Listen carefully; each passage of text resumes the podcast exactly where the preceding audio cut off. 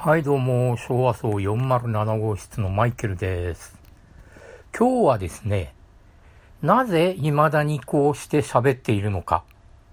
ポッドキャスターとしてのルーツのお話です。まず遡ることうん十年。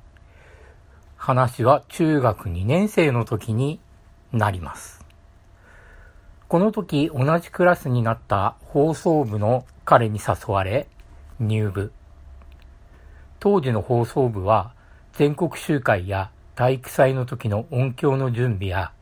あとは定時の校内放送くらいで、特に部活動としての活動はしていませんでした。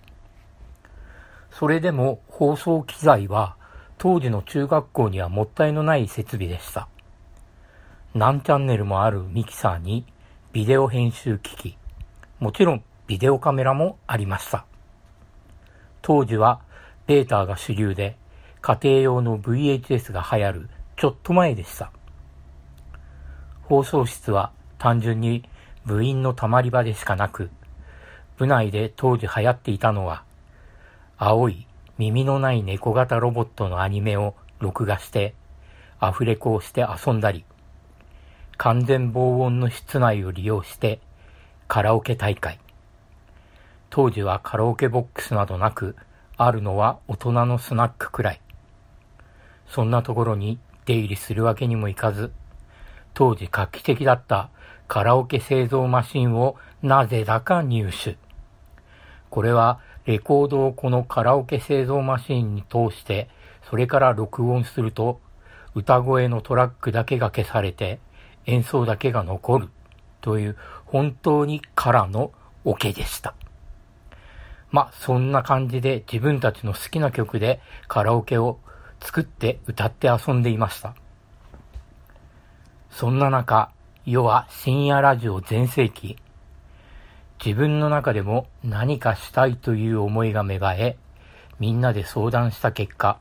昼休みに放送をやることに。毎日日替わりで担当し、生徒からのリクエストをトークでつなぐというディスクジョッキースタイルでした。学校では放送部でそんなことをしていましたが、当時流行っていたエアチェック用のラジオ雑誌。これは現在のザ・テレビジョンなどのラジオ版で、当時はね、レコパルとかっていう名前の雑誌があったのを覚えています。そんな雑誌に載っていた一つの記事に惹かれました。それはミニ FM 局で個人で放送をしようというものでした。免許も許可もいらない簡易的な放送局。ほんの数十メートルの範囲しか出力ができない設備。どうやって機材を調達したのかは忘れちゃいましたが、確かに自分の放送局を運用していました。運用していたとは言っても、誰に向けてのものではないし、誰も聞いてない。